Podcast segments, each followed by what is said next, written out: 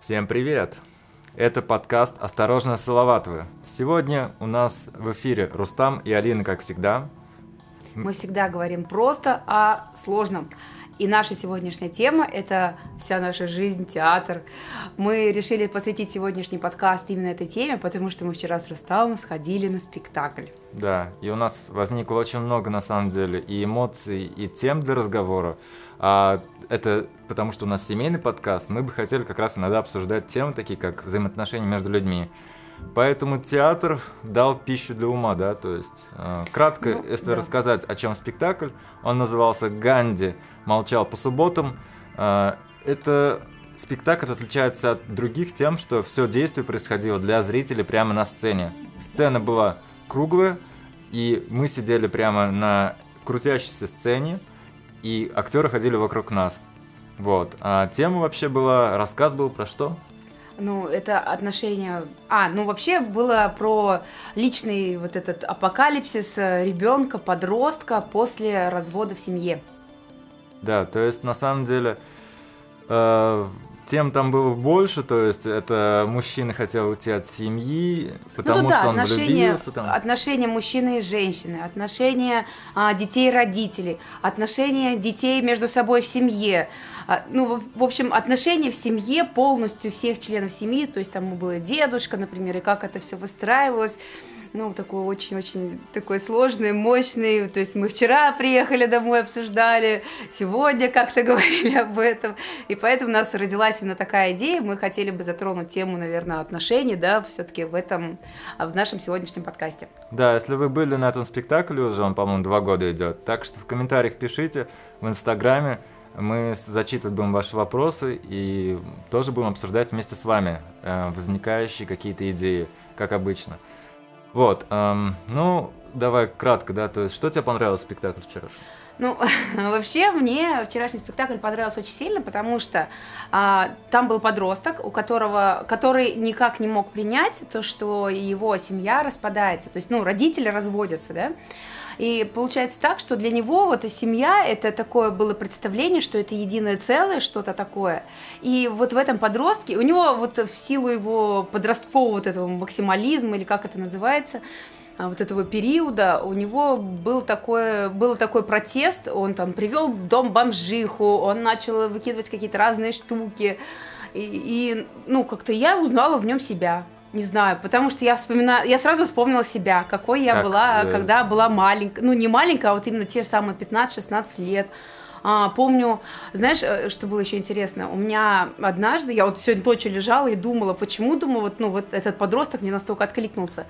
А, когда мне было 15 лет, по-моему, 15 или 16 лет как раз, у меня поругались родители. Uh-huh. Причем даже не было речи о разводе, ничего такого вообще не было.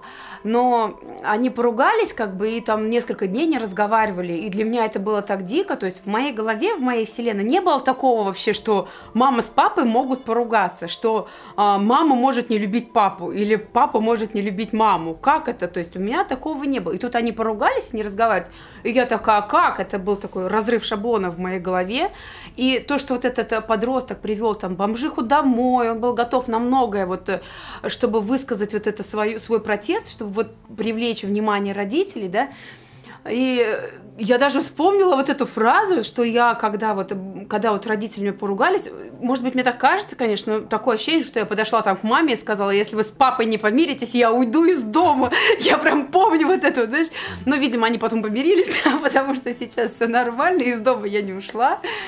Но вот этот вот э, подростковый вчерашний вот этот пример, он прям во мне очень сильно откликнулся, и я его прям вот поняла, мне охота было его там пойти пожалеть, я поняла, почему он себя так вел, и что вот, что как бы, ну, не поняла я вот э, во вчерашнем поведении мамы, мне показалось, что мама такая, ну, ушел, ушел муж, пойду найду другого себе мужика, там, да, такая, вы нашла себе другого, вы живете себе припеваючи, забросила детей, то есть там вроде попыталась как-то с ними пообщаться, но не получилось, и все. Ну и не получилось. Вот я вот даже сегодня пост написала об этом, что а, а я бы вот, э, я бы ей сказала, так делать нельзя, надо с ребенком разговаривать. Мне так охота было сказать, а подойти, ты делаешь все неправильно вообще по мне. Да. То есть это твой ребенок, ты там про мужика своего забудь давай. Ну, окей, то есть смотри, то есть это такая стандартная получилась сцена, но как стандартная, то есть многие живут, наверное, по такому сценарию, да, и этот спектакль, я думаю, пытаются объяснить тем, кто приходит в театр, и остановить, может быть, от развода.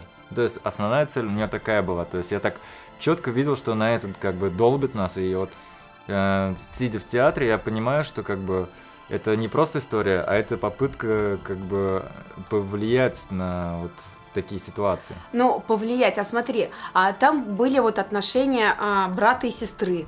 Тоже прям вот, э, то есть старшая сестра, значит, и вот под, Нет, сын подожди, подросток. там самый главный, наверное, был конфликт, э, наверное, двух мнений. Это вот разводиться или не разводиться. Кто-то встает в сторону тех, что не надо разводиться, потому что дети вырастут без отца, это плохо. И тут другая точка зрения, что э, надо расходиться с людьми, которых ты уже как бы перерос, которым тебе тяжело, и ты в силу разных причин как бы уже ну, не можешь жить с этим человеком и мучить себя, потому что ты вырастешь, и дети э, не, не факт, что одобрят то, что ты остался. Я не, не увидела вот этого, что они друг друга переросли, мама с папой, потому что по итогу Да. папа нашел себе там любовницу, грубо говоря, а в конце спектакля он обратно вернулся в дом к детям, получается, да, не к детям, там старшая дочь уже уехала, к сыну он вернулся в дом, потому что любовница его бросила там или разошлись они, что с ней произошло, непонятно. А в этот промежуток, пока он там жил с другой женщиной, мама нашла себе другую. То есть я не увидела вот этого, а, что они переросли друг друга и что они, им надо было расстаться. Я увидела другое. Я увидела, что там в этом спектакле, значит, э, брат с сестрой. А, сестра, она сказала, ну что такого? Ну развелись и развелись. Главное, все живы-здоровы. У нее вообще другое как бы понимание развода. То есть в ее вселенной есть такое понятие, что развелись, ну и ладно, главное, что они целы. А в сознании вот этого подростка нету такого. И вот э, как бы мне больше вот это заинтересовало в том плане, что двое детей, а отношения у обоих разные к разводу. Вот это вот было показано. То есть мне, мне больше, ну, как бы показалось именно со стороны детей, то, что а, дети, вот, ну, дети могут реагировать по-другому. То есть независимо от того, что там, как колбасят родителей, дети могут э- э- к этому относиться по-разному. И вот этот подросток, он, в принципе, и озвучивает это очень хорошо в спектакле, он прям прямым текстом говорит, отстань от меня, Кать, там, ну, старшей сестре, да, обращаясь. Он говорит, я хочу быть несчастным. То есть вот, вот это вот было, да, то есть я это увидела, то, что при разводе дети, каждый ребенок выбирает сам, э, св- как относиться к этому. Вот это да. И тут, конечно, тоже вот, э, не Ну, знаю, Окей, то есть, в принципе, сцен- э, спектакль был больше про то, чтобы вызвать у людей эмоции, но тут ситуация очень сложная, и я думаю, конкретно как бы в каждой ситуации должен разбираться психолог и люди, да? То есть это не так однозначно Ой, всё. нет, тут вообще все неоднозначно. Ну, слушай, вообще спектакль мне очень понравился. Еще ты, Давай ты, про же, театр, да, наверное, ты да, же больше. задал да, вопрос, что мне понравилось, а я что-то отвлеклась в эту тему, потому что она меня реально задела. Я всю ночь не могла толком уснуть, поэтому я хожу сонная. Ты моя бедная. Вот. А вообще мне понравилось то, что мы, знаешь, вот сидели на сцене, а, получается, я первый раз была на таком спектакле, то есть мы сидели Да, на мы в сцене. записи этого прямого эфира покажем кусочки театра. Да, потом вы сможете тоже посмотреть. То есть стулья стояли прямо на сцене, и сцена крутилась. Это было настолько вот э, э, вливаешься в этот спектакль, что вот я говорю, мне даже, когда ты сидишь просто в зале и смотришь, э, как зрители на сцене, да, ну неохота там встать и пойти сказать, слушай, мать, ты дел- надо делать по-другому. А здесь, э, получается, мне охота было прям ей встать и сказать. В один момент мне охота было обнять этого подростка и сказать, там, ну, не переживай, там, ну, я с тобой рядом, да, если что, я есть, ты можешь мне там что-то сказать. present. Потом, я помню, я вздрагивала, когда папа там уходил, он забирал светильник, такой, когда они расставались. Он был такой злой, там что-то размахивал руками. И я так на всякий случай зажалась, думаю, господи, сейчас швырнет этот светильник, а вдруг он в меня попадет. Ну, то есть были такие моменты, что чувствуешь себя членом этой семьи, и в этом плане, конечно, мне очень понравилось, потому что я это, ну, видела такое впервые, впервые, как будто э, было такое ощущение, что я принимаю участие в этом спектакле. А сегодня даже, кстати, я вот написала там отзыв, да, у меня уже две девочки тоже съездили, купили билеты, я говорю, девчонки, не пожалеете, да, обязательно. Да, сходите. мы рекомендуем сходить на этот театр, да, но на самом деле обсуждение у нас э, наверное, не как реклама идет этого спектакля, и на самом деле мы, наверное, много спойлеров даем, но я надеюсь, что вам это не помешает смотреть в дальнейшем, потому что там сценарий, как бы, он не подразумевает каких-то резких таких ходов, да, то есть стандартная история, э, мужчина разводится с женщиной, потому что он нашел другую, дети страдают, и как они все это переживают.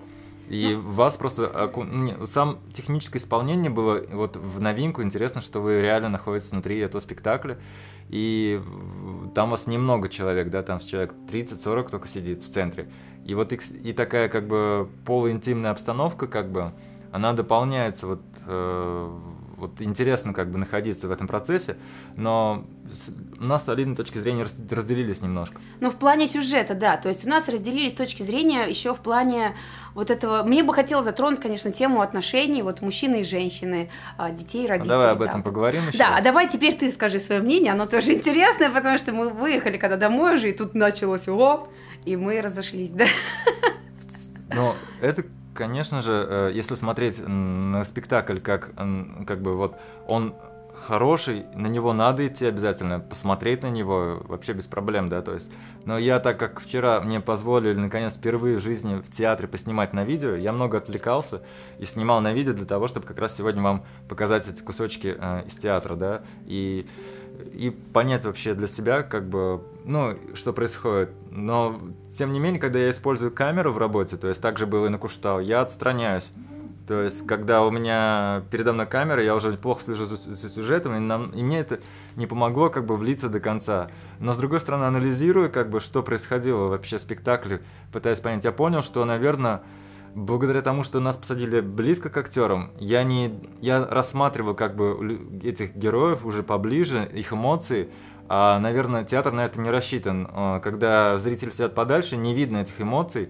И вот я вижу, что вот как в кино, как бы, может быть, эм, там есть как бы такие фальшивые моменты, да, то есть меня это немного смущает, я придираться начинаю, еще я больше люблю такой клиповый монтаж, все когда быстро меняется. На самом деле там есть такие моменты специально встряски каждые 2-3 минуты, но мне не хватило, не знаю, какого-то драйва, и вот история сама, там, мужчина, который кидает женщину, как бы, мне не близка, тем более там есть сцена, где он там ее бьет, и я как бы не сопереживал никакому герою, то есть я с мужчиной себя не ассоциировал, женщина мне не жалко было, э, с ребенком, который там взрослее всех в итоге актер играл, мне тоже как бы было но как бы ассоциировать себя именно как бы саспенса какого-то я не почувствовал.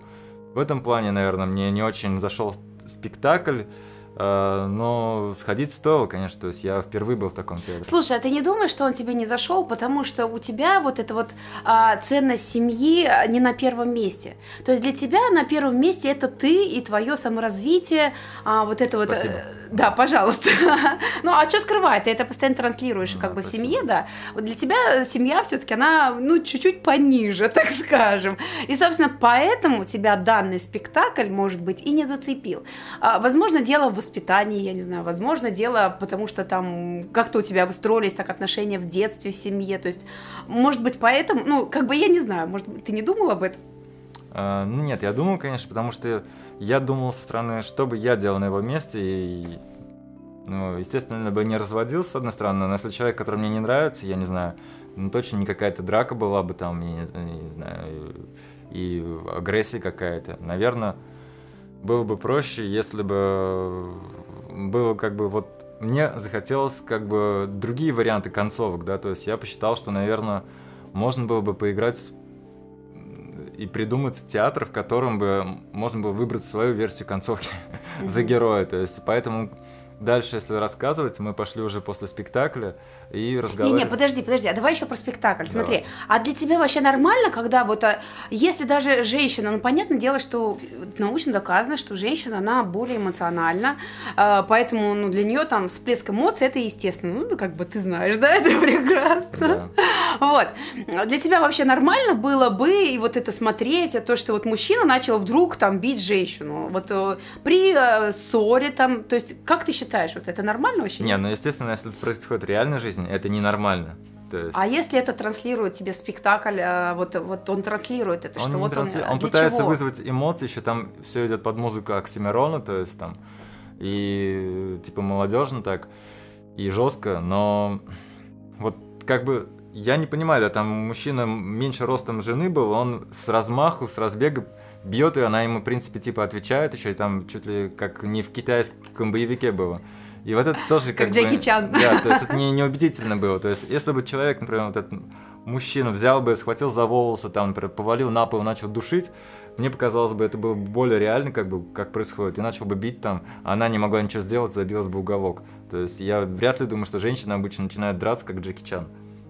А, то есть здесь женщина, короче, начала драться, как Джеки Чан, и ему, в принципе, ничего не оставалось, как ударить ее. То есть, то есть если в обычной жизни, жизни женщина начинает драться, как Джеки Чан, то э, ну, мужчина может ей ответить ударом, то это она нормально. Она точно это не молча делает, она делает, женщина ну, понятно, что с, с истерикой, да, там, с матом. конечно. Вот, вот этого не хватало, то есть я вижу, что как бы... Нету истерики, короче. Нет, надо я было вижу, что больше. мне показалось, что если так близко мы сидим, то можно было бы дать актерам нам больше реальности, больше эмоций, как бы. Вот, вот этого, наверное, я Нет, показалось я даже уже сейчас не про спектакль, а просто про отношения вот мужчины и женщин вообще в обычной жизни тебя спрашиваю. Как бы, ну, не то, что там было на, на спектакле, а вообще вот. Вообще в целом. Что вообще? Ну вот Ну, бить то, что- нельзя, да, да, да, да. там. А что вообще спрашивать? Ну, нет, просто все. все. Просто ты начал конкретно говорить, да. Ну ладно, а давай дальше. Что было после спектакля? А что было дальше? А дальше Мы пошли обсуждать уже о театре в целом. нам об этом надо говорить? Конечно. А, ну хорошо.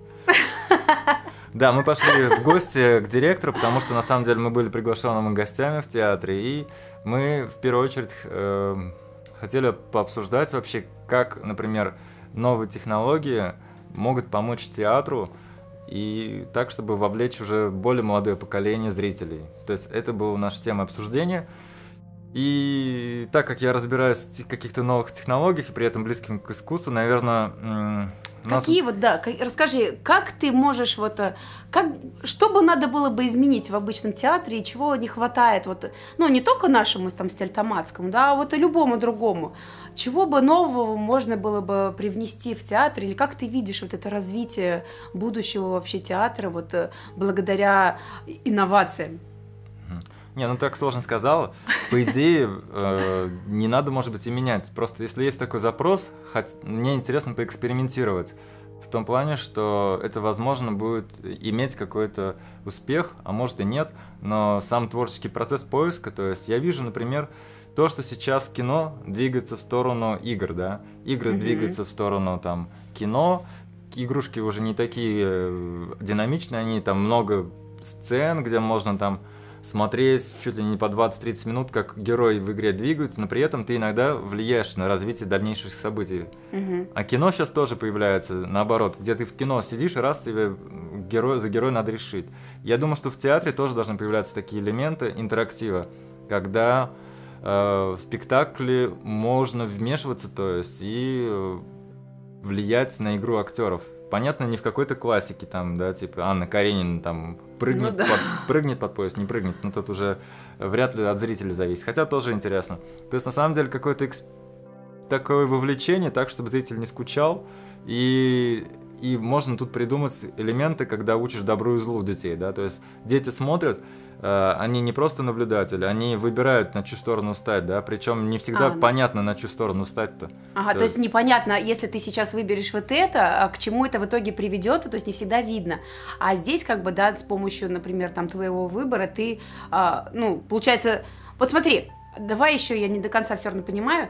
То есть если вот кино, ты говоришь, в сторону э, игры движется, да, то есть ты смотришь кино такое, да, то есть ну, сейчас такое есть уже, получается. Ты смотришь кино, и там что появляется? Кнопочка, на которую Да. тебе надо нажать, Да. и что потом? Ну, а потом... И потом развивается другой Да, вариант. то есть... А ты можешь отмотать назад и выбрать потом другую кнопочку, и ты увидишь другой конец этого фильма или что? Но если ты отмотаешь прямо технически, то да, но вообще он зацикливается где-то история. Например, ты если выбрал так, что герой, грубо говоря, должен спрыгнуть с крыши, кино кончается просто на этом месте. А, Ну вот да, как. то есть... То есть тебе для того, чтобы вы- выбрать другой вариант, надо опять посмотреть весь фильм сначала? Ну, и- потом ты прыгнул с крыши, умер, и как бы начинаешь с того момента, когда у тебя был выбор, например. А, и обратно, может. Да, но это зависит от задумки режиссера. Просто я имею в виду, что интерактив какой-то вот такой Мгм. может появиться в театре. Он не обязательно в каждом спектакле, конечно, нет. Это Ну, я имею в виду, понятно. что вот можно сделать какой-то проект так, чтобы попробовать вовлечь, вот, э, придумать на стыке технологий, театр, кино, игр, как бы что-то новое такое. Когда актеры будут взаимодействовать и э, при этом зал будет взаимодействовать с, э, с сюжетом, да. Но там можно технические штуки придумать, какие-то проекторы, которые мэппинг э, накладывают как-то интересно. Когда люди голосуют, там компьютерное зрение анализирует количество проголосовавших. Ну, то есть э, куча идей на самом деле возникнут в ходе обсуждения. Я не знаю, получится реализовать или нет, но, по крайней мере, это была одна из тем для обсуждения, да? Вот. А, смотри, а можно еще тогда вопрос? Смотри, вот если спектакль ты предлагаешь, чтобы взаимодействовать со зрителем, а, то есть как ты это видишь, ну вот я не до конца понимаю, как ты это видишь вообще? То есть играли, играли актеры, и тут а, хоп такое, они останавливаются, да, то есть игра останавливается, и зрители там выбирают какой-то вариант. То есть, а, по сути, у данного спектакля должно быть там два развития событий, да, в зависимости от выбора зрителей. То есть они должны отрепетировать ну, два разных два... сценария? Да, они импровизировать должны больше. То есть, по сути, возможно, мне бы интереснее было, вот в кино всегда есть конечное число вариантов выбора, потому что режиссеры сняли заранее. В игре тоже конечное число, ну, в принципе, игры есть с бесконечным, э, вот интереснее, где миры бесконечное количество вариантов, и они как бы не повторяются. Mm-hmm. И здесь, я думаю, актеры выигрыши, то, что им тоже не обязательно действуют по каким-то жестким э, рамкам. Они могут импровизировать, но по какой-то конве, конечно, двигаться. И на самом деле в это углубляться пока рано, наверное, надо продумать до конца концепт э, такого театра. Было бы интересно, то есть взять историю, которая была бы поучительной тоже, например, пускай семейная даже, ну, вот эта драма, да, но добавить в нее интерактив, может быть, что-то из этого интересное получилось. Ну, это просто, да, как вариант, то есть э, Рустама такой вариант тоже рассматривает. А еще какие вот это, как ты думаешь, что можно, вот, например, ну, вообще в будущем, вот, Даже да? мы вообще же... разговаривали с, а. Алекс... э, с Замесиной, Виктория Александровна, Виктория да, Александрова, да, директор Стритомасского драматического театра. Она, мы с ней познакомились два года назад, как раз в Курултае, в Уфе, когда я рассказывал про то, как современные технологии э, меняют вообще искусство. То есть, потому что искусство, оно не только в, как бы в театре, да, оно везде. То есть я рассказывал про как раз интерактивные сериалы. Я думаю, что, возможно, можно снять с помощью актеров прямо на улицах города театр, который можно э, выгрузить в сторис в Инстаграме и пролистывать его, и тоже там будет интерактив никак, небольшой. Самый популярный похожий сценарий, ну, фильм был внутри сторис Инстаграма создан. Это назывался «История Евы» про девочку еврейскую в 44 году, году в Берлине, да? Или не Берлине, подожди. То есть, и вот там в сторис ты смотришь, как будто, если бы у ребенка в 44 году был Инстаграм, uh-huh. какие бы сторис она делала. Там вот она там uh-huh. играет с мальчиком, вот она пошла э, там в школу, да, вот ее там обозвали иуд, ну, иудейкой там, uh-huh. э, вот там их поместили в концлагерь, увезли, короче, вот ее друзей расстреляли, и все это она в сторис выкладывает. Ну, так ну, бы, да. и там даже до запуска этого сториса уже было миллионы э, ожидающих э, следующий сторис. Причем в таком формате, что удобно, не надо сразу весь спектакль снимать. Ты реально каждый день снимаешь по несколько сторис, и в зависимости от того, как зрители реагируют, ты как бы новый сторис каждый день выгружаешь. Но это получается больше такое в интернете. Да, то есть я про новые технологии, как они могут угу. взаимодействовать вообще. То есть ну, актеры да, да, могут не интересно. на сцене играть уже, а в городе, да, то есть это почти кино получается. А что значит, ну вот, а как еще в городе? Ну, э, то есть что? Ну, в, в интернете, понятно, они выкладывают сторис, например. Ну, а просто дома у себя, там, в магазине. То есть это получается уже сериал, сериал кино, да, но я думаю, сохранить какую-то атмосферу театра. То есть такие вещи, они должны как бы привлекать внимание к театру, потому что потом люди захотят пойти посмотреть э, уже настоящий театр. То есть это не должно быть замены, как бы, и не будет вряд ли это заменой. То есть театр всегда интересен тем, что он такой, как, как раньше, да, как вот как виниловые пластинки, да. То есть почему uh-huh. сейчас любят виниловые пластинки? Да потому что у них звук такой же, как 30 лет назад, такой чистый, э, приятный, и цифровой звук он другой. Mm-hmm. Да? Цифровой он а чистый, слишком, слишком э, идеальный, да, а виниловый он добавляет какую-то вот эту искорку, вот это звучание ламповое. Mm-hmm. И вот театр это то, что тоже из этой сферы. То есть его все равно будут выбирать как театр отдельно, потому что да, конечно, туда будут все равно ходить. Это имею в виду новые какие-то форматы. Это для того, чтобы просто разнообразить и быть много со временем. Но хорошо, что у нас как бы задумываться об этом. Смотри, а я не поняла насчет темы родители и дети развод. Это относится как-то к спектаклю? Да, мы вчера смотрели спектакль, если ты прослушала, Игорь, то вот э, там затрагивалась именно эта тема. Мне, конечно, хотелось ее поднять, но Рустам больше хочет про нанотехнологии, поэтому будем говорить про инновации. Вот, э, там был развод родителей, да, и, значит, э, как переживали это дети. То есть э, даже один ребенок, второй ребенок не переживал. Ну, вернее, второй ребенок, ну ладно, она тоже переживала, но она это скрывала очень хорошо. Вот, и я хотела, конечно, пообсуждать на эту тему, ну, будем о нанотехнологиях. Об да, что там обсуждать? Я просто говорю, банальный сюжет, который проходит миллионы наших соотече... соотечественников. 50% в России разводятся в первый год молодых семей. Угу. А почему они разводятся-то вот? Ну, потому что находят получше себе мужчина, мужи, мужики-козлы. Или я не знаю, ну какие стереотипы есть? Мужики козлы. Нет, да. ну смотри, он нашел вот себе другую женщину, а потом-то все равно вернулся. А я это не помню что-то. Вот это ты не помнишь, да, а я помню. Вот что уходил-то, спрашивается. Ну, там вкуснее, борщ у него, может, уже не был. Да есть... не было там борща, понимаешь, не было. Там была покрасившая за кадром, девушка. за кадром. Ну, то есть покрасившая, она потом стала так. А причем они использовали прием такой интересный, что эту девушку, любовницу и жену играет одна и та же актриса. Да, ну там так и говорилось о том, что любовница очень сильно похожа на маму, просто немного моложе. То есть об этом да. четко говорилось в тексте. Ну, то есть, да, если я с тобой, грубо говоря, разведусь. Да, ты найдешь такую же, как я, понимаешь? А ну. зачем, если есть я? А вот вопрос, и понимаешь, наоборот. зачем это? Да, зачем тебе другая? Я же нормально, нормально же общались, Рустам. Нормально, да, 14 лет, кстати, уже скоро будет. Uh, да, у нас тоже было разные в жизни, и мы уже думали много раз о разводе, да, если честно. Да. Нет, ну а почему люди разводятся? Ну мы же с тобой не развелись. А почему мы с тобой не развелись? Но если честно, то, конечно же, это у нас Потому что дети. я тебя люблю. Ну, у нас, кроме любви, еще есть дети, да. Ну да. Это тоже сильно держит. И вот как бы если не было бы детей, а, наверное, бы было проще людям разводиться. Ну, нам. Ну поэтому разводятся люди, наверное, в первый год жизни, пока нет детей. Но с другой Но стороны, мужчины, мужчины и бросают и Им пофиг надо на детей, да. Но на самом деле у нас с тобой бывают такие эмоциональные моменты в жизни, там, когда проблемы нахлестывают. Но я рад, что мы не развелись. А ты? Ну да.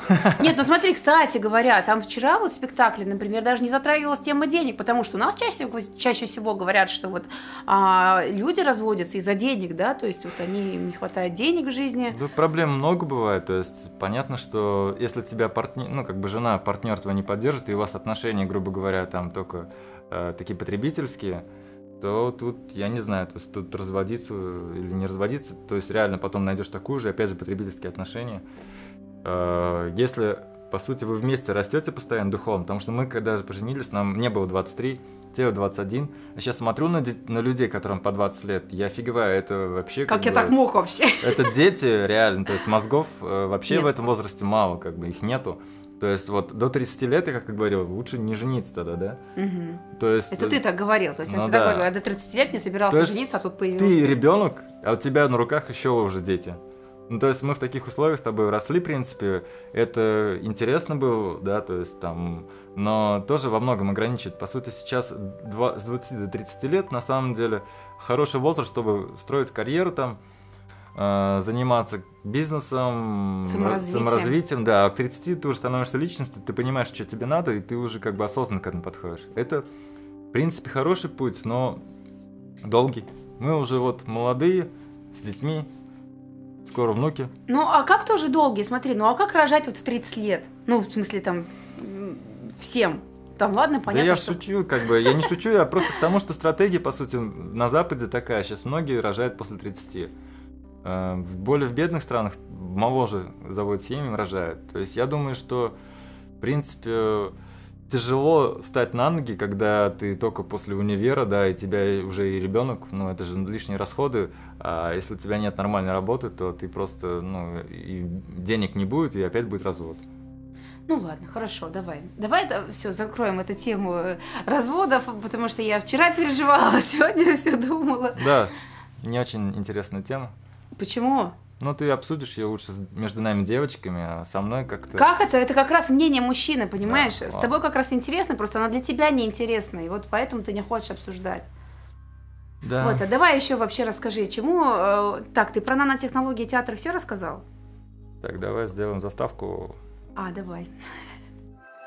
У нас сегодня, я потом покажу за как Рустам готовился к этому прямому эфиру. То есть он подготовил все. У нас тут небольшая своя телестудия, киностудия. Вот так вот, и когда муж у тебя программист и разбирается э, в технологиях разных. Да, продолжаем. Какие у нас еще сегодня темы? А чему обучает театр и вообще что такое образование? Мы хотели поднять и поговорить об образовании в целом. Ну, не только театр, вообще, как бы интересно многим людям, которые уже выросли, да, делиться своим опытом. И, наверное, если ты, например, работаешь директором театра, тебе хочется, чтобы театр э, воспитывал любовь к э, искусству, к лучшей жизни, чтобы люди росли как бы более интеллигентными. Но также и там, я не знаю, если бы я занимался чем угодно, там, в садике директором или в школе, каждый хороший человек, наверное, хочет транслировать добро. И... А я смотри, кстати, еще театр, сегодня читала такую версию, почему детей нужно водить в театр.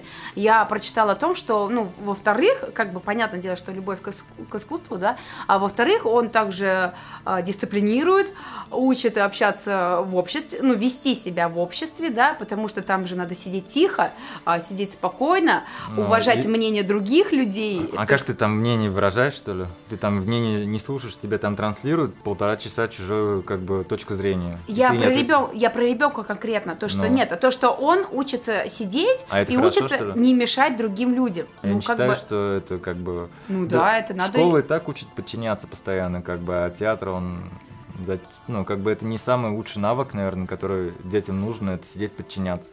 А, нет, не то, чтобы сидеть подчиняться, а не нарушать чужие границы. Это тоже нужно уметь, как бы. Ну, я, это а здесь немного он как не раз то. Не... То есть тут же больше другая воспитательная цель. То есть они видят какие-то примеры, которые их цепляют э, со сцены. Актеры им рисуют как бы картинку, которую они воспринимают, либо верят, либо не верят, берут ее в качестве модели для э, жизни или не берут. То есть сидеть, как бы, мне кажется, это не самое главное, чему учить Нет, театр. это понятно, я сказала, как дополнительное.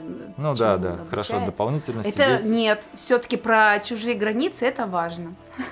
Ну, в театре, да, вот у тебя сиденье. Да, вот... не нарушать чужие границы. Нельзя разговаривать, потому что я могу мешать тебе, например, или кому-то другому.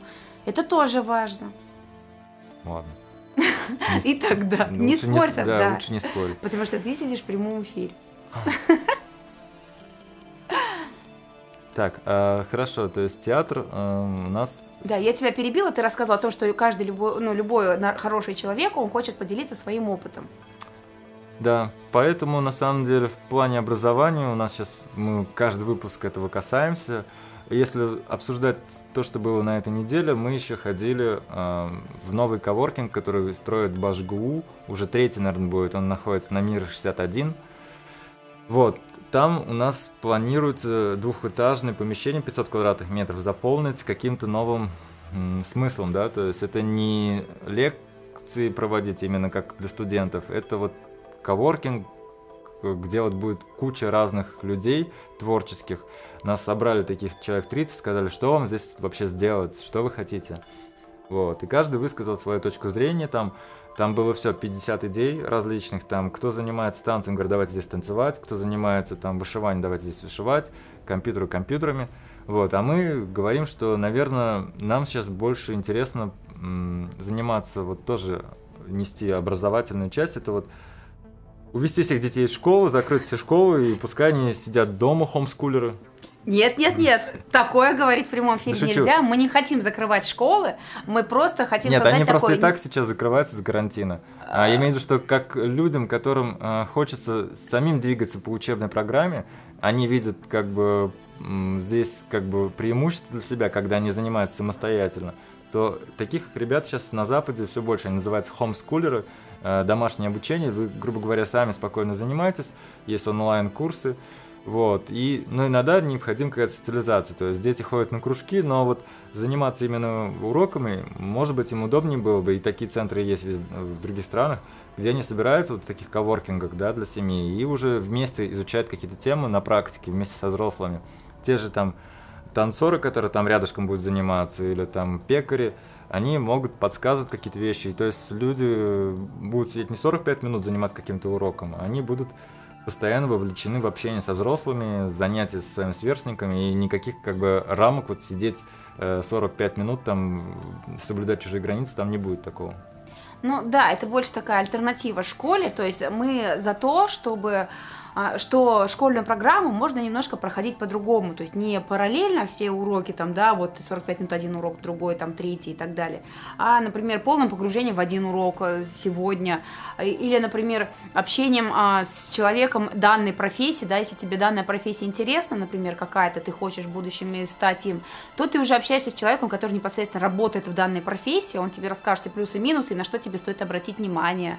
То есть и ты уже можешь сразу попробовать, там, возможно, и понять, а, твое это или не твое. То есть мы, конечно, хотели бы предложить что-то такое, организовать в нашем городе. Не знаю, насколько это возможно, но свою идею, идею мы такое озвучили. А, не знаю, как э, площадка на нас реагирует. Ну, то есть, да, да, это площадка Башгу, они вправе делать, что хотят там. Просто у нас есть идея того, что вот у нас дети, трое детей, да, и старшие у нас сейчас ушла как раз вот на хомскулинг такой, а младшие пока в школе обычно ходят. И мы думаем, что они подрастают, и мы хотели бы с ними заниматься уроками, но не только мы, а чтобы вот такие дети, как бы, они двигались вместе как-то, и свободно себя чувствовали, не зажимаясь в рамки обычной школы. Потому что о такой школе я всегда мечтал, когда сам учился, да, в своей школе там. Я всегда думал, а почему у нас такого нету? А почему нельзя просто заниматься, как тебе нравится? То есть зачем мне вот эти предметы? Я хочу вот этими заниматься. То есть мне, э, например, нравилось программирование, него не было, да, там компьютеров не было, там заниматься там никто с этим нами не хотел, там, я не знаю, рисование я хотел, а наш учитель решил, что рисование не будет преподавать, а будет вместо этого черчение, и все занимаются черчением, потому что типа важнее в жизни. Не знаю, то есть э, хочется самому, самому свободно строить карту, как бы, и видеть э, детям, наверное, лучше, когда они видят сразу вот уже профессионалов в каких-то областях, и они уже с ними общаются, не с учителями. То есть они видят, я вот этим хочу дизайнером быть, я хочу быть программистом. Они с ними общаются и уже подбирают уроки в зависимости от того, куда они хотят двигаться. Не, ну, с одной стороны, конечно, тема прикольная, с другой стороны, у меня есть такое некое а, сомнение, что ли, как это назвать, в том плане, что а найдем ли мы таких наставников, которые захотят общаться с детьми и, ну, там, поделиться своим опытом. То есть тут же надо не смотри, вот, например, если а, ребенок хочет стать а, юристом, да, вот mm-hmm. там тоже был такой пример, то нужно пригласить учителя, который преподает это. А я считаю, что не нужно приглашать учителя, который преподает это. То есть нужно пригласить действующего юриста, который, например, поделится с детьми. И вот найдем ли мы такого юриста и вот э, ну, там из любой такой, например, области, да, да, да человека. Найдем. То есть я думаю, что тут да, понятно, дети будут приставать, может быть, мешать ему, но он же не все время там будет сидеть. Нет, то ну, есть понятно, он пришел, да, то есть пришел там, да. Специально рассказал, как бы они посмотрели, он посидел, может, часик там поработал, все, им достаточно. Мне вот были в жизни такие люди, которых я видел, может быть, пять минут или час в жизни, но я думаю, я вот хочу этим заниматься, как бы. То есть не а, надо... то есть на тебя это уже повлияло? Да, конечно, то есть, то есть в детстве я увидел 6 лет первый раз компьютер, и я, когда его увидел, я сказал, все, я, я хочу иметь компьютер, и я буду заниматься компьютерами. Вот, это было там быстро, как бы, потом я везде уже этим грезил, как бы. Когда это были 80, конец 90, начало 90-х годов, да, то есть тогда еще компьютеров не было, да вообще то есть это была как бы странная идея, это сейчас у всех, у каждого компьютера и в доме по несколько штук. Угу. Ну это да, как бы понятно вроде. Ну, не знаю. Еще у меня такое сомнение есть по поводу методики преподавания. То есть, например, мне не нравится методика преподавания в школе, и я начала разговаривать со знакомыми учителями, что, например, если мы все-таки организуем вот такую вот альтернативу, создадим а, для школы, то все равно же дети должны будут проходить школьный курс, например, математики.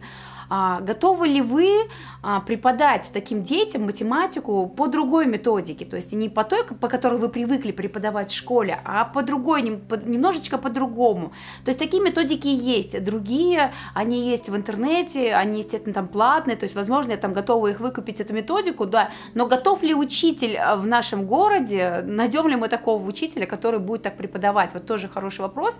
Я начала общаться со знакомыми учителями, и как бы, ну, не совсем готова, так сказать. Вот в, в этом у меня тоже есть такое немножко, что меня останавливает. То есть сама же я не смогу преподать, матем, преподать там, математику. Ну, я думаю, надо, на самом деле, ты сейчас много такого сложного говоришь и сама себя пугаешь. Мне кажется, тут проще. Короче, всё. я заморочилась. Да, то есть ты сейчас а может, я придумаю причину, чтобы не заниматься этим, так все, давай. Да, да, давай вернем обратно ребенка в школу и У нас все. принцип какой, давай попробуем, там посмотрим, что получится. Ну да. То есть, в принципе, вернуться обычно в школу не проблема Азали там.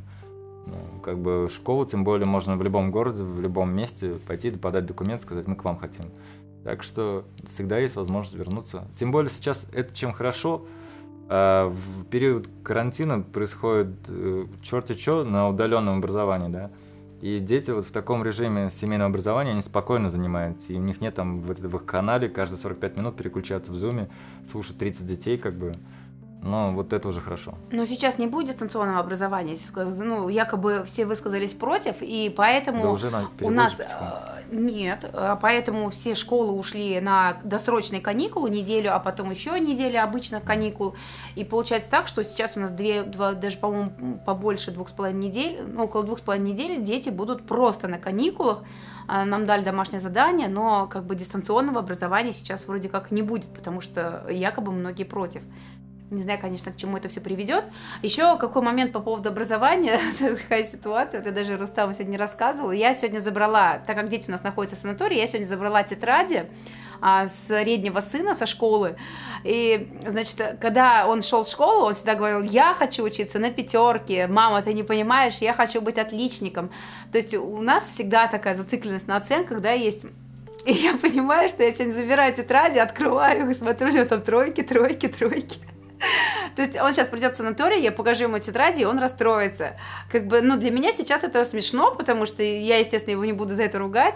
Но ребенок, вот э, когда дети маленькие, да, их спрашиваешь, а ты как хочешь учиться в школе там? На, на пятерке, конечно, я хочу быть отличником. То есть у нас вот эта зацикленность на оценках всегда идет, и я понимаю, что сейчас ребенок придет и расстроится, когда увидит свои тройки.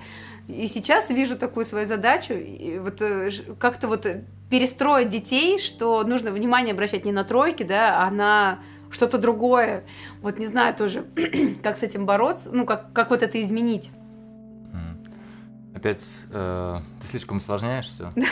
Ну, короче, я опять заморочилась. Да, не заморачивайся, все хорошо. Э, наш сын ближе к 10 классу подтянется, тройки не самое страшное. Э, да, я там, если кто не знает, до 9 да, класса. Расскажи да. свою историю, Рустам, как ты учился? Вот, кстати, хороший пример. Рустам очень показательный пример в плане образования именно.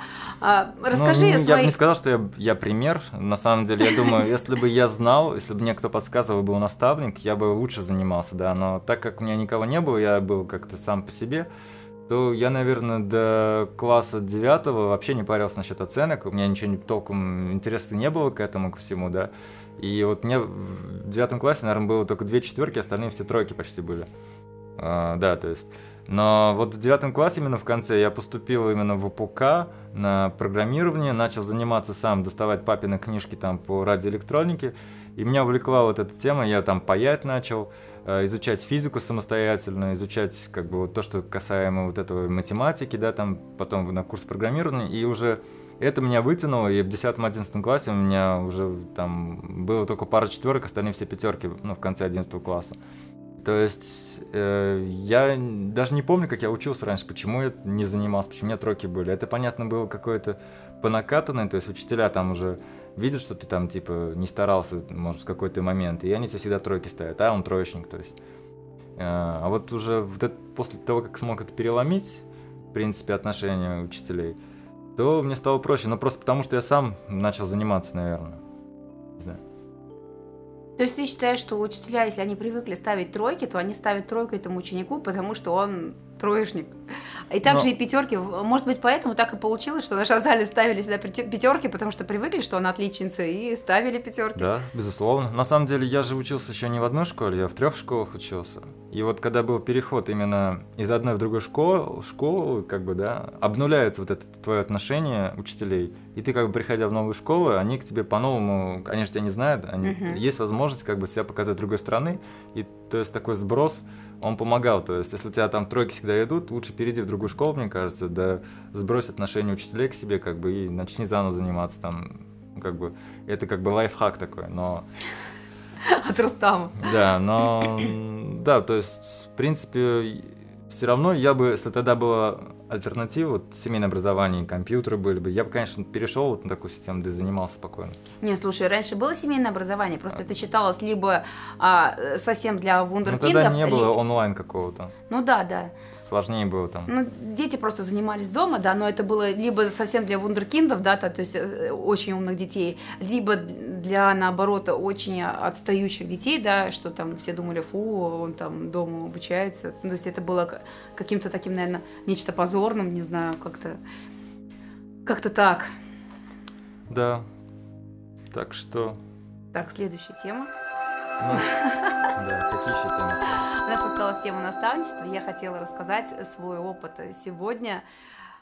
А, Так, э, секундочку, давай. Сегодня э, нам, значит, вчера я выкладывала сторис, а, мы прошли собеседование с Рустамом. Это был такой следующий этап. То есть э, наставничество – это быть наставниками для детей из детского дома. Об этом проекте мы уже не раз говорили. И мы прошли два бесплатных тренинга, обязательно необходимо пройти с психологом а, данного проекта. Следующий этап это был собеседование с психологом и куратором данного проекта, индивидуальное, личное, где ты рассказываешь, значит, проходишь собеседование, и вот мы вчера его прошли, и сегодня мы получили свои результаты. Результаты очень интересные, как бы, ну, достаточно неожиданные были, наверное, для меня, так скажу. Вообще, как проходит собеседование? А, Подожди, расскажи, кто не знает, что такое наставничество. а вот я, я сказала кратенько, что Ну, наставничество это когда ты становишься наставником э, для ребенка из детского дома. Наставник это не опекун, это не тот, кто берет его, грубо говоря, как четвертого там или первого ребенка. Это тот, кто просто ему становится таким старшим братом, другом.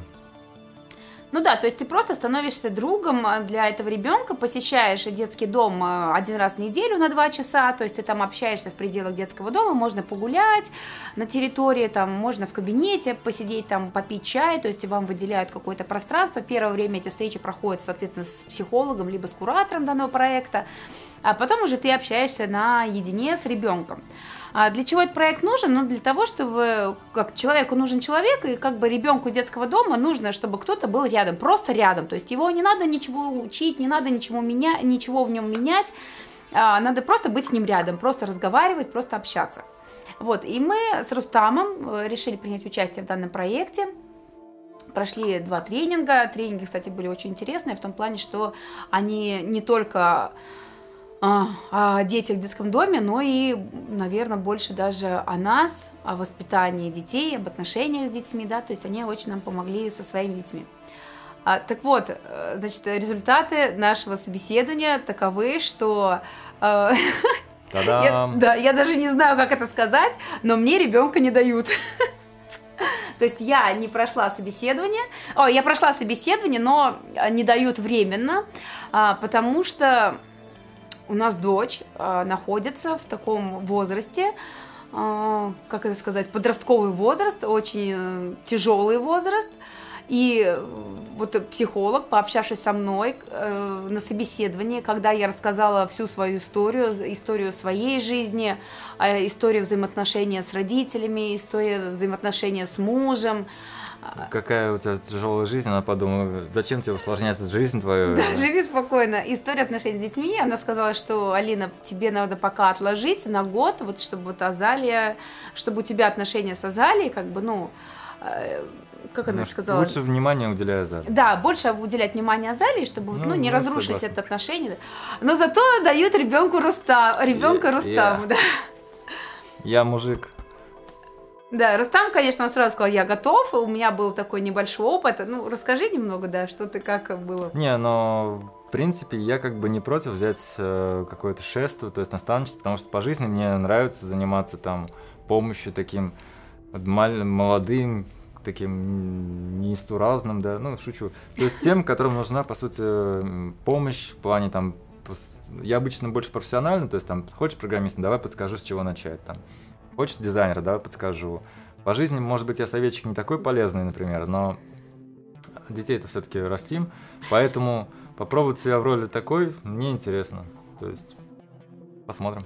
А смотри, вот э, у тебя сразу есть какие-то задумки, что ты будешь с ним делать, как у вас будут строиться отношения, есть Да. какие-то переживания по этому поводу? Ну, все-таки это ребенок, смотри, ему 15 лет, там, да, у него тоже вот этот э, Так, подростковый... подожди, пока про него говорить ничего не надо? Нет, я говорю то, что у него тоже там, ну, там же дети от 12 до 15 лет, то есть вот э, у него тоже там подростковый вот этот возраст, он тоже сложный, так скажем, ну, у, лю- у любого ребенка как бы подростковый период, он сложный.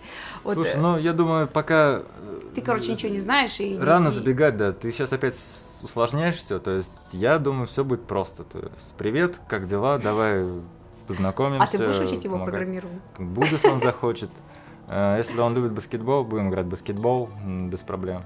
Так что тут не надо же менять его, то есть и тут больше показываешь, как бы, чего ты как бы достиг, а он уже смотрит, надо этому нет.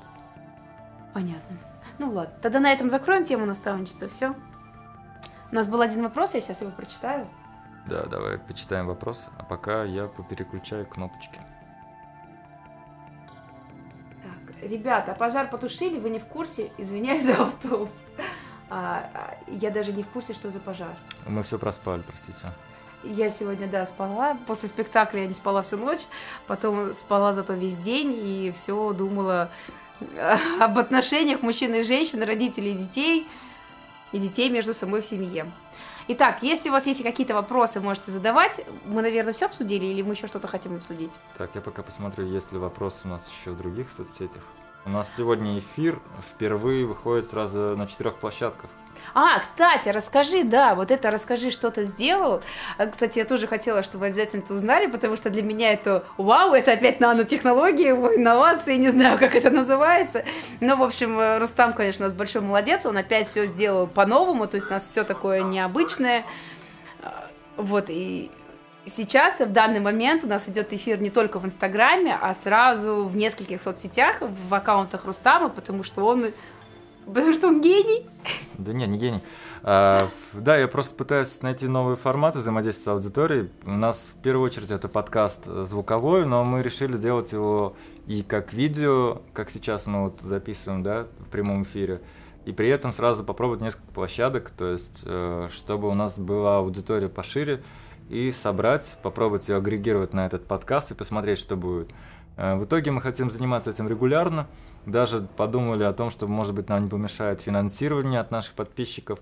Э, Завели такой, в таком сервисе, как Patreon, э, аккаунт, куда каждый наш подписчик, который сейчас нас смотрит, может подписаться как бы и финансировать нас там по одному доллару, например, в месяц. За это мы будем ему показывать э, дополнительно какие-то новые истории, э, те, которые не увидят другие. То есть как это будет? То есть либо в Patreon мы будем присылать новые сторисы, либо прямо в Instagram добавим вас в близкие друзья. Поэтому, ребята, если хотите нас поддержать, вам нравится наш подкаст, э, в Patreon ссылка у нас в шапке есть в Инстаграме и в других сервисах. Найдите «Осторожно, Салаватова», там, в принципе, несложно. 1-2 доллара в месяц. А там как, ну, расскажи немножко, как там происходит. Вот, э, то есть ты заходишь, ссылка находится у тебя в шапке профиля, а там ссылочка в топлинк, в топлинке нам надо, надо что найти у тебя? Найти, на- где написано Patreon, и стать нашим патроном, так называют. А там дальше будет какая-то регистрация на сайте или как это Нет, там происходит? просто номер карты своей вводишь в этот сервис, и он уже у тебя автоматически будет каждый месяц списывать, пока тебе этого хочется. А, то есть это автоматическая подписка якобы так. Да, то есть и при этом ты как бы ну, финансируешь, там видно, например, у тебя например, 50 патронов будет или 100 патронов. Это те люди, которые финансируют именно тебя, да, то есть они хотят, чтобы ты занимался дальше этим подкастом, потому что если мы не будем получать какую-то обратную связь, обычно бывает так, что уже теряешь интерес, да. Мгм. А, То есть патроны это те люди, которые оплатили. Но они не сколько платили, Нет, понимаешь, называются они не под- платят, они финансируют, да, твою Поддер- деятельность. поддерживают, Да, которые тебя поддерж- поддержали, да. Да, А, а финансировать можно от одного доллара. да, А один доллар сейчас 70 рублей. да. А, И это как оформляется как подписка, а в следующий месяц у тебя просто списываются 70 рублей с карты? А, ну, ну да, Алина. Классно. Нет, ну это надо, во-первых, объяснить, во-вторых, да, я, я не понимаю, ну а что? Ладно, Мы- У нас а, э, любой разговор а, происходит Давай, примерно вот ладно, так, потому нет, дальше продолжим про Patreon, да, а не про, про нас. Patreon просто сервис, на самом деле, если у вас есть какая-то похожая идея подкаста там, или вы просто вольный художник и хотите, чтобы вас тоже финансировали, заводите там запись. На самом деле все просто. Я к чему это еще? К тому, чтобы я, наверное, как э, стартапер, я вижу здесь еще нишу для того, чтобы сделать новый продукт. Э, я думаю о том, что я буду сейчас, изучая вот эту э, тему подкастов, видеоподкастов, буду делать сервис, который поможет автоматизировать, опять упростить создание вот этих и аудио, и видео подкастов. Например, то есть вам надо делать прямой эфир просто в Инстаграме, а мы автоматически будем с помощью нашего нового сервиса делать аудиоподкаст, и вам не надо уже знать сотни разных сервисов, которые позволят вам это потом размещать там в Google, в ВК или еще где-то, да. И при этом еще интегрировать хочу вот аналогично Patreon сервис, то есть сейчас об этом думаю. Так что скоро будет появляться платформа. Если вдруг сами хотите подкаст заводить, или вы сейчас много проводите прямых эфиров, и вам бы хотелось эти прямые эфиры превращать в подкасты, да, пишите мне в личку. Я попробую тоже вас поспрашивать, какие есть проблемы, и потом будем вместе с сервисом пользоваться и развивать. Да, на самом деле идея очень прикольная. То есть даже у меня очень много людей, которые ведут прямые эфиры, ну, ведут в смысле как э, профессионалы, как эксперты. То есть тут же, по сути, подходят и те же самые психологи, да, коучи, которые ведут прямые эфиры, они могут также начать э, вести и подкасты. Потому что я так думаю, что подкасты, наверное, слушают больше людей, чем смотрят прямые эфиры, да? Или Почему? нет? Нет, подкасты сейчас пока только начинающий тренд. Подкасты это аудио. Самое максимальное, наверное, на вас может быть подписчиков тысяч десять, да, например, в Инстаграме у вас будет миллионы, есть люди, у которых миллионы я не проводят прямых эфиров. Да, а в подкастах меньше подписчиков, может? Ну, просто сейчас российский рынок, он маленький подкастов. Просто это дополнительная возможность, чтобы, вот, например, у тебя есть прямой эфир, тебе, по сути, ничего толком делать не надо, у тебя вдруг подкасты появляются, и тебе э, э, э, дополнительные как бы, подписчики приходят. Но чем отличаются подписчики в подкастах? Тем, что они более преданные. То есть они вас в течение часа могут слушать, да, там в наушниках или еще как-то, и они начинают вам больше доверять, и это как бы выращивает, позволяет вам лояльность аудитории. То есть зачем нужно вот такой прямой эфир превращать подкаст, потому что к вам придут потом более преданные люди, они к вам больше привыкнут, и вам, если интересно развивать свои идеи, э, делиться мыслями, это тоже помогает ядро формировать ваших подписчиков. А в подкастах можно как-то отследить статистику? Да, только там сложнее с этим всем, да. То есть там можно, но она вся такая фрагментированная, то есть там примерно все, то есть там точно не понимаешь, то есть если там у тебя Яндекс дает статистику, то, например, как ВКонтакт дает, то какие-нибудь другие сервисы не дают статистику. И вот ты пытаешься просто экстраполировать там, где примерно сколько у тебя может быть. Понятно. А у тебя есть знакомые, которые ведут подкасты в Тельтамаке? Да, это есть ребята, кстати, Талгат э, Вахитов, он студент бывший физмата, и я, наверное, с ним знаком как раз со школы, я, можно сказать, его наставником был. И вот он сделал подкаст, я тоже на него посмотрел, он что-то так э, с ребятами прямо они начали его делать активно на тему кино, и вообще просто втроем ни о чем болтают, но они не делают видео, они делают только аудио. И вот Виндиго подкаст тоже есть на всех платформах, и я, в принципе, посмотрел на них и решил тоже делать.